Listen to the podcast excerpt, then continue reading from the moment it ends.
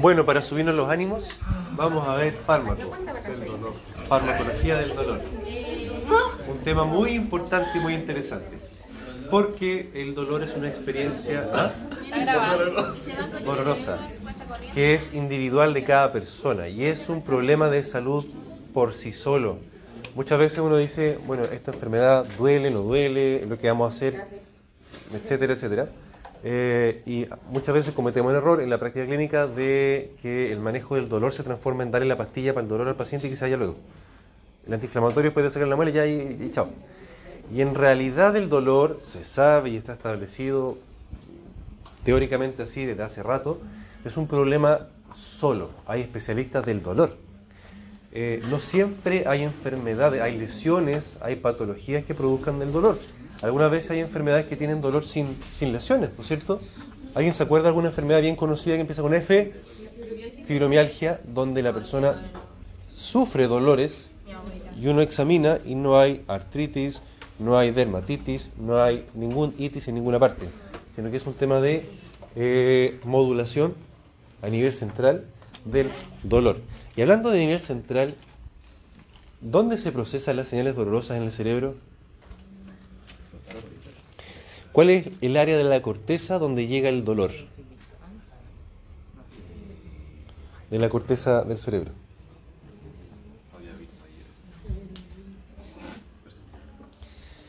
¿A qué zona del cerebro llega el dolor? Si es sensitivo. Occipital no. Parietal. Parietal, frontal, función motora.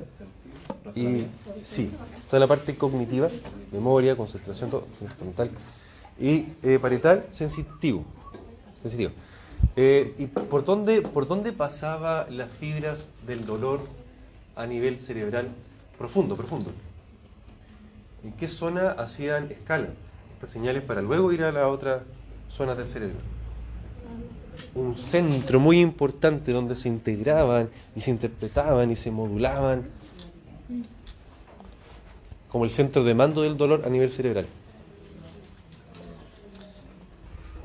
Una estructura muy importante. No, ¿ah? Está ubicado arriba del hipotálamo.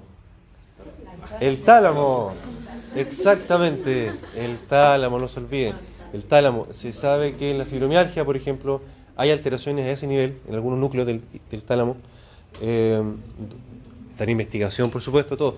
Pero, pero, insisto sobre el punto anterior, el dolor por sí solo hay que darle importancia, hay que darle atención, no hay que pasarlo de largo, no es solamente paracetamol y vayarse para casa, sino que hay que abordarlo, hay que manejarlo, hay que enfrentarlo de forma especial. Analgésico se denomina el fármaco que ayuda para el dolor. ¿Por qué? Porque an en griego significa sin. Y algos en griego también significa dolor. Eh, ya conocemos algunos fármacos analgésicos, ¿cierto? Los AINES, gracias. Los AINES eran moléculas que tenían efecto, pero también antipirético y, y antiinflamatorio. Muy bien. Ahora tenemos que ver moléculas que, no, que son solo analgésicas. Acá no sé por qué me salió de este color, pero no son antiinflamatorias. Y a su vez vamos a clasificar los, eh, los analgésicos en analgésicos que pertenecen a la gran familia de opioides y después están los que no pertenecen a esa gran familia de opioides. ¿Cuáles son los opioides? Los derivados del opio, muy bien. Muy bien, algo de historia ahí hay que saber también. ¿Cuáles?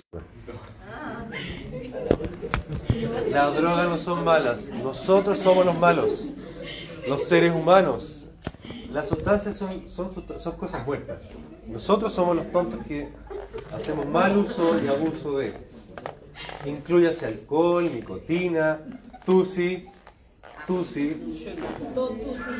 ¿Ah? Incluyele todo eso. Insisto, no es la molécula la mala, somos nosotros los getones, los giles los seres humanos. Bien. ¿Se acuerdan de eso?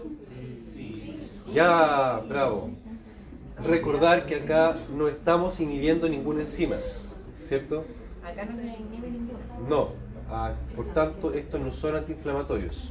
Son analgésicos, no antiinflamatorios, no opioides. Partimos con el viejo y confiable paracetamol, alias acetaminófeno, acetaminofeno, acetaminofén también.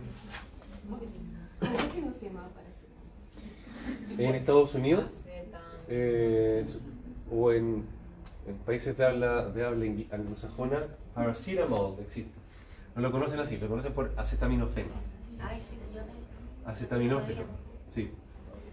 Eh, sépanlo. Bien, la historia del paracetamol es bastante controvertida. Cuenta la leyenda que por allá por 1800 y tanto, 1800, ¿Ah?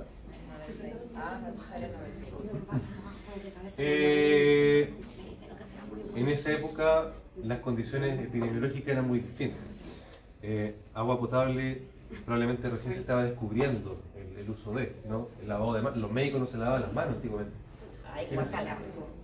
Eso lo descubrieron porque cuando compararon las guaguas que recibían las matronas y las guaguas que recibían los médicos, descubrieron que la única diferencia en, el- en la técnica era que las matronas se lavaban las manos y los médicos no. Y por eso todas las guaguas que recibían los médicos se enfermaban y se morían. Esas fueron las primeras grandes observaciones que se hicieron en la historia, eh, no me acuerdo en qué siglo, a partir de las cuales empezaron a decir, ah, hay que lavarse las manos antes de atender a un paciente. Lo mismo, cosas, cosas- observaciones similares se hicieron cuando, cuando, cuando descubrieron que, que la transmisión a través del agua era lo que producía la mortalidad por fiebre tifoidea en Inglaterra. ¿Conoce la historia? Bueno, hubo, no me acuerdo cuál fue, los científicos que hizo un, traqueo de las personas que, eh, que se morían por, eh, creo que era por tifoidea, y descubrió que corresponde a la misma cañería. Entonces empezaron a decir, ah, parece que el agua tiene importancia para la salud pública. Lavado de manos también. A partir de observaciones sencillas como esa es que a veces se hacen descubrimientos eh, importantes. Acá pasó algo similar, porque había gente hospitalizada en un hospital tal, X, y por error le administraron una molécula a una persona que estaba con una, una parasitosis, una enfermedad parasitaria, acetamilida, por error, y observaron que le bajó la fiebre. A partir de ahí se empezaron a hacer observaciones y experimentaciones y le colocaron antifebrina al producto. Y, bueno, como era más tóxica que el paracetamol actual, fueron experimentando y obteniendo moléculas de menor toxicidad, llegando al N, ¿cómo? N-acetilparaminofenol, que es lo que tenemos hoy. Acetaminófeno o paracetamol. Así se descubrió nuestro viejo y conocido paracetamol disponible en todo el mundo, relativamente seguro, bastante seguro, salvo por, ¿por qué? ¿Por qué el paracetamol podría ser tóxico? ¿Ah? No, ni gastrointestinal, ni renal. Hepático, sí. Pero, ¿cuál es la condición para que haya hepatotoxicidad por paracetamol? Exceso. Bien. ¿De cuánto? Bien, 4 gramos al día. 4 gramos al día de paracetamol es la dosis máxima. La vamos a ver. Eh, más bonitos para darle contexto histórico al, paracetamol. Si yo les pregunto el mecanismo de acción del paracetamol, ustedes me tienen que decir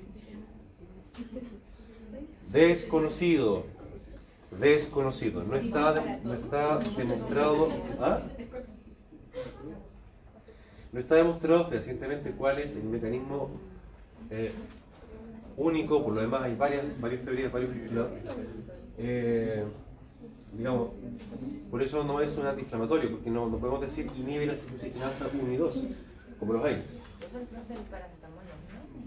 No. No es un AINES. Hay clasificaciones donde lo ponen como AINES sí. Viven discutiéndose la gente que trabaja en esto, pero para efectos de nosotros prácticos no es antiinflamatorio, por esterilidad. Por lo mismo, una persona con problemas renales o problemas digestivos sí se puede ocupar. Paracetamol. Salvo que a esa persona No puede. Sí, pero depende. Vamos a ver. Salvo que a esa persona le caiga mal, no le guste, no sé, preferencias personales. Todo eso es válido. Todo eso es válido. Eh, teorías. Inactivaría a este nivel perriprotoporfirina de la enzima ciclooxigenasa 1, haciendo que funcione menos, pero no la inhibe. Entonces no es AINE. No nos confundamos, por favor, porque es, verdad que es controvertido, pero si en pabellón les preguntan y dicen, "Dé- dígame un AINE, paracetamol, lo van a mandar para afuera el tiro. No, la idea es que no pase eso. Ibuprofeno, eso sí que sí, est- estaría mejor. Inhibiría en condicional la ciclooxigenasa 1 dependiendo del estado óxido de reducción de la lesión. Eh, a nivel central estimularía vías inhibitorias, a nivel de la médula, así como una especie de sana sana polito de rana, estimula vías que inhiben el dolor, dependientes de serotonina. Todos son teorías, son teorías. Eh, estimularía el sistema endocannabinoide. Endocannabinoide. Tenemos receptores que interactúan con moléculas que están presentes en la una planta que se fuma en la sí, la marihuana, endocannabinoides son moléculas que digamos tenemos receptores para por algo digamos hace lo que hace. Produciría eh, inhibiría la producción de óxido nítrico que también participaría en la transmisión del dolor a nivel de la médula espinal. Todos son datos teóricos, todavía nada demostrado fehacientemente, para efectos prácticos, paracetamol, analgésico, no antiinflamatorio, no opioide también.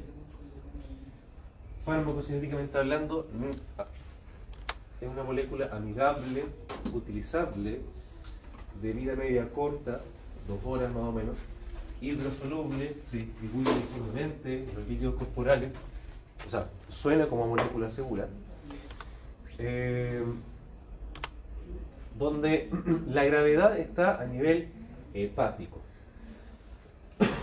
Paracetamol es uno de tantos medicamentos que tenemos que aprender a calcular por dosis, por kilo, por día, dependiendo de la edad, dependiendo del peso del paciente. Cuando pasen por pediatría van a, van a tener, digamos, las precauciones correspondientes. El problema que puede producirse con el paracetamol hemos dicho que es a nivel hepático. ¿Por qué? Porque al metabolizarse en ese nivel, el paracetamol produce un metabolito que es el NAPQI, N-acetil paramino, para quinoneimina, para benzoquinoneimina. NAPQI. Este NAPQI, en condiciones normales, es gluco- glucuronizado con glutatión, GSH, a nivel hepático. Resulta que si mi hígado tiene suficientes reservas de glutatión, no pasa nada. Pero si sobrepaso la cantidad y por tanto la capacidad de glucuronización del hígado, ahí es cuando empiezan a ocurrir los problemas. Y es por eso que se sabe, se ha observado que hay una cierta cantidad de paracetamol al día, que es la que produce saturación de esta vía y muerte. ¿Cómo? Inmediatamente lo vamos a ver. Eh. Esa es la dosis máxima. Recuérdenlo visualmente, son 4 gramos al día, equivale a 8 pastillas de 500 en adulto. Hasta ahí se puede tomar y sigue siendo seguro. Salvo que por condiciones propias del paciente tenga menos glutatión en su hígado. Por ejemplo, personas mayores, que todos los sistemas funcionan más lento que en el adulto joven, una persona con desnutrición, también un hígado menos nutrido, con menos glutatión, personas alcohólicas también. Entonces ahí es donde tendría que tener otras consideraciones o bien no usarlo sencillamente.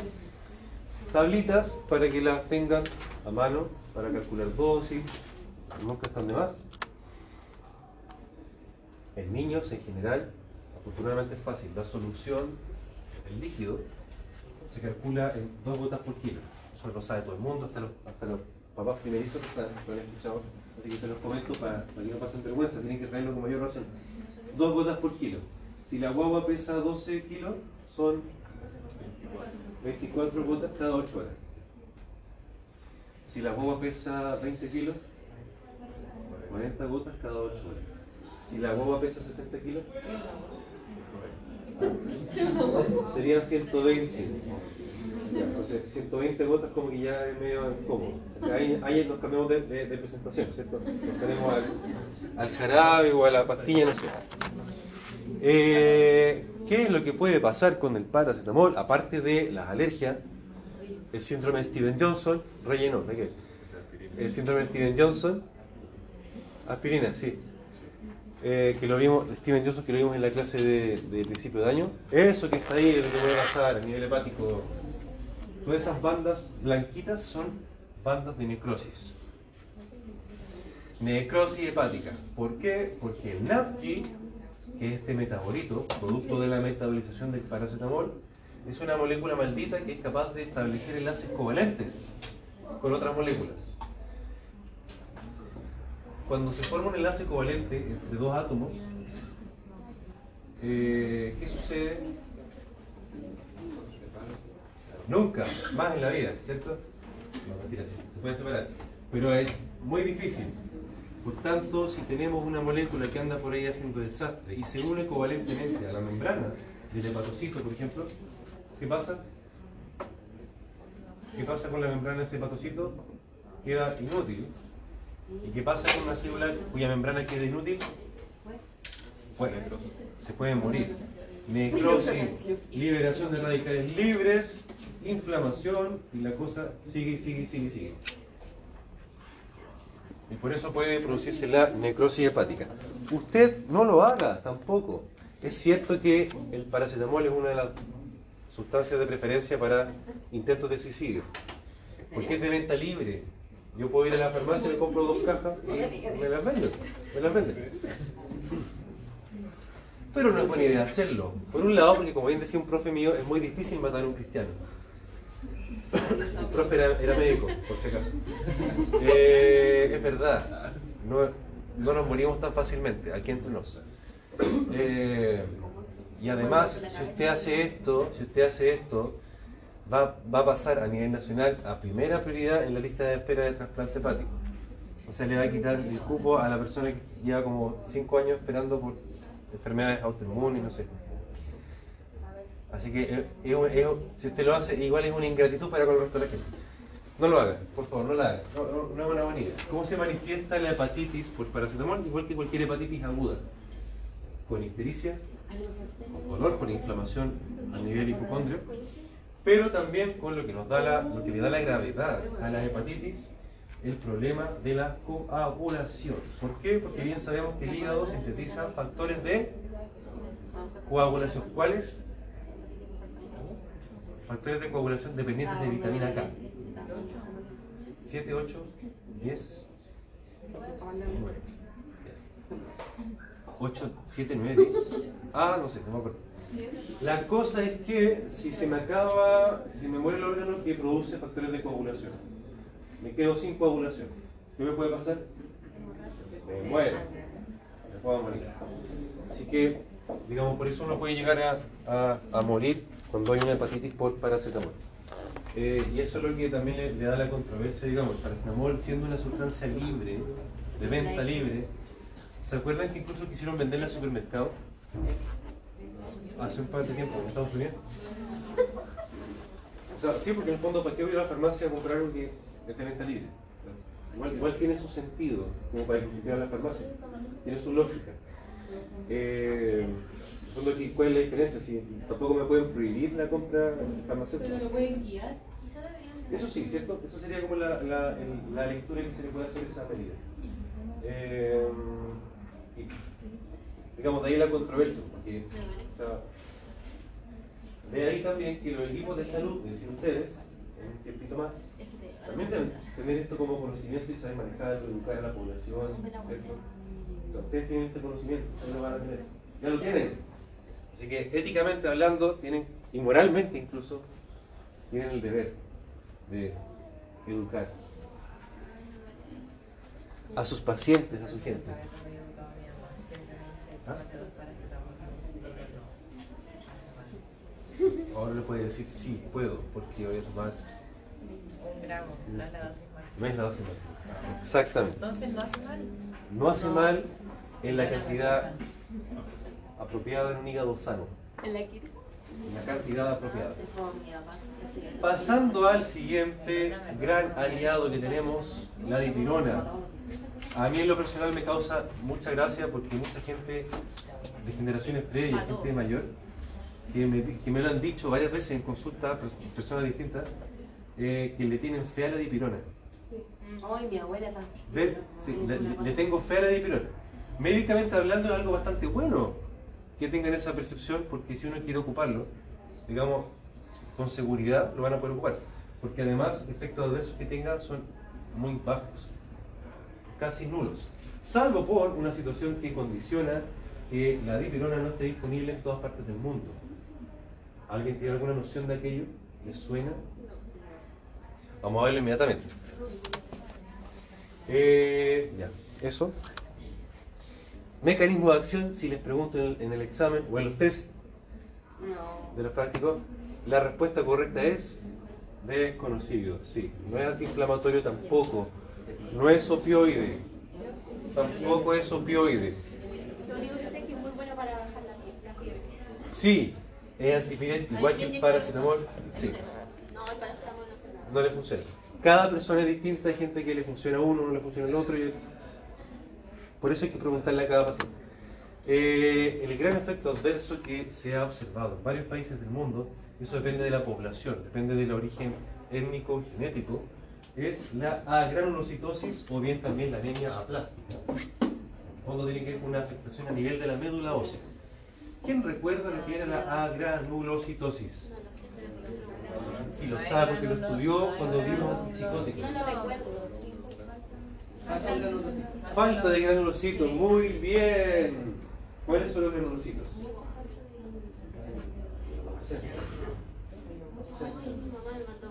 ¿Cuáles son los granulocitos? ¿Te traigo? Neutrófilos. ¿Cuál otro? Sí, casi- casi todas las señales. Linfocitos no. Basófilo, neutrófilo, eosinófilo. Ya, lo más importante por lo pronto los neutrófilos. ¿Qué pasa si yo no tengo neutrófilos? Las defensas disminuyen. No hay defensa. Por tanto, la enfermedad allí muere. Qué tristeza.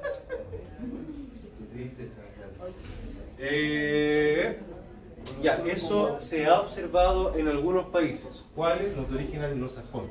Estados Unidos, en Estados Unidos no hay dipirona. Nos venden dipirona. Eh, en Inglaterra tampoco, Japón tampoco. Porque se da esta diferencia regional. Poblaciones de esos orígenes suelen hacer estas reacciones, no se sabe por qué, pero se ha observado. Sin embargo, nosotros, países de origen latino, latinoamericano, hispano, no pasa absolutamente nada. Tiene que ver con eso, una variación genética que no se ha determinado todavía con precisión, pero son observaciones que se hacen. Ah, y ojo, son observaciones que se hacen gracias a que igual hay, hay farmacovigilancia, es decir, en etapa 4, cuando el fármaco está, eh, digamos, disponible para su comercialización, igual se siguen haciendo encuestas de reportes de reacciones adversas, etc. Entonces, de ahí también que ustedes, que van a ser prescriptores de fármacos, también tienen esa, digamos, en cierta forma, responsabilidad de estar reportando reacciones adversas que se observan para poder contribuir justamente a la farmacovigilancia, para saber qué es lo que estamos ocupando es seguro, no es seguro, hay que cambiar algo, etcétera, etcétera. Eso existe como, como instancia.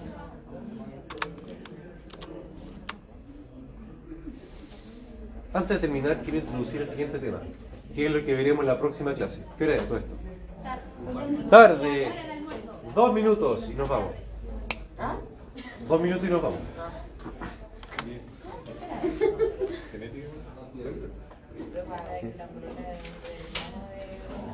me contó que ella fue a Japón, estuvo un mes allá y salió como a comer y los, los japoneses tomaban como una cerveza y estaban mal, así como si nosotros no hubiéramos tomado el mismo té. Hay enzimas que no lo tienen, Eso, que no, no eso metabolizan alcohol. ¿En serio? Pero es Pero si sí, ellos toman una, una cervecita así y se la comparten entre ellos. Sí, pero no, es que la heavy Yo me que que tomaban una cerveza y ahí los latinos. Sí, ¿Sí o Pero eso de origen europeo, porque la población, el pueblo originario chileno, por lo menos, tampoco tenía mucha. Ah, sí. Hay que agradecerle a ellos. No, no, no. no. Eh, bueno, los opioides. ¿Por qué se llaman opioides? Del opio. No, del opio. ¿Dónde viene el opio? De la amapola. Esa bella flor. Es legal. Sí. Ya. El, me encantan porque la amapola además tiene una importancia histórica. O sea, por esto, porque sostiene el opio, del capullito de la, de la amapola sostiene como un juguito. Un juguito morfinoso. Que más adelante hay una foto. Eh, y a partir, eso es lo que ellos antiguamente, en el siglo III antes de Cristo, ya se utilizaba el opio por terapéuticos. Una vez un tipo que fuma hartas cosas y cosas así, dijo que si uno se hacía un cigarro como con seca, Ah, y la también. Sí, sí. La lavanda igual. No sé. Y yo que como, yo te hortensia. Es que la lavanda relaja, Ah, sí. relaja a la persona. Por ejemplo, cuando a una persona le dan agua de lavanda, es como para que esté como. Ah, sí, pero es que la lavanda es para eso. po. sí. ¿Para qué? Como para relajar revoluciones, para relajar. No sabía. Como en el Con el mismo olor. O sea, con la, con la parte opioide, No, con la parte de polaria, digamos. De- eso requiere igual una, una, un aspecto X. ¿no? No, no, no, no, pero me refiero como que parte como de, de lo que nos decían también fuera como el uso de, del gasto sería como algo Si se da cuenta, casi la mitad de los pagos que tenemos de vienen del gasto, entonces por ejemplo en un caso que uno va a hacer, bueno, yo creo que a lo mejor un diplomado hubiera así, por ejemplo uno va, no sé, a, África, ¿no? Así y Brinca. No, mire, basta con ir a la cafarita y a la UDEC, a la UDEC, por ejemplo. Bueno, eh, opioides. Así como está pasando durante este siglo con la marihuana, que ha habido una gran cantidad de investigación y descubrimiento de receptores cerebrales que responden a componentes de la marihuana, desde siglos atrás, antes de Cristo incluso, se, ocupaba el opio con fines medicinales. ¿Ah? Ah, no, mentira. 1806, eh, Friedrich, no, no sé cómo se llama, Sertürner, no sé cómo se pronuncia, eh, aisló a partir del juguito de la, de la amapola una molécula que nombró morfina en honor a Morfeo, porque daba sueño. Ah, es por eso. Es por eso. Sí, morfina por Morfeo. Además, se, fueron descubriendo a lo largo del siglo XX eh, receptores que tenemos en nuestro cuerpo que responden a opioides endógenos, como por ejemplo las beta-endorfinas, que son las que liberamos con el ejercicio. Por tanto, nuestro cerebro tiene receptores que interactúan con estas moléculas, al igual que con los cannabinoides. Por algo, por algo hace lo que hace la marihuana, ¿cierto? Receptores opioides tenemos esos que están ahí. Para efectos prácticos, el profe de fármaco solo les pide que se aprendan el primero. Mu. Otros, existe el delta, kappa, receptor de nociceptina. Pero los estables el que siempre aparece es el mu. Sí. ¿Cierto? ¡No! ¿Cómo que muscarímico? Me acordé de los cariños. Ah, ya. Que- Ya. Mío. Por poco, Da igual que la profesión. por poco y abro la ventana y cometo el que. Eso lo vamos a ¿no? leyendo. Y quiero adelantarles que el mecanismo es un poco más difícil, pero no deja de ser interesante porque estos fármacos actúan a nivel central, a nivel médula, a nivel cerebro. Digamos, eso explica por qué son tan potentes, pero también por qué tienen tantos efectos adversos, por lo cual nos ocupan como primera línea. Hay que dejarlo para más adelante. A la sección anterior le dejé una tarea, yo creo que también les voy a pedir a ustedes. No, pero les va a gustar. Hace un ratito les dije que en Estados Unidos está el problema de, la, de los opioides, ¿cierto? Entonces, a modo de, de cultura general, ¿ustedes han visto una película que se llama Requiem por un sueño? Requiem por un sueño. Requiem por un sueño, esta. Se la voy a dejar como tarea que la vean. Pero vean la plena luz del día porque si no van a quedar así. ¿Se lo van a quedar?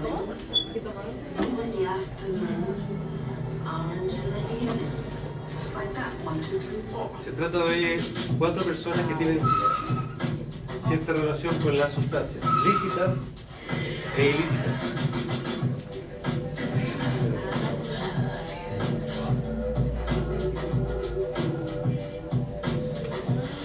particularmente con la heroína.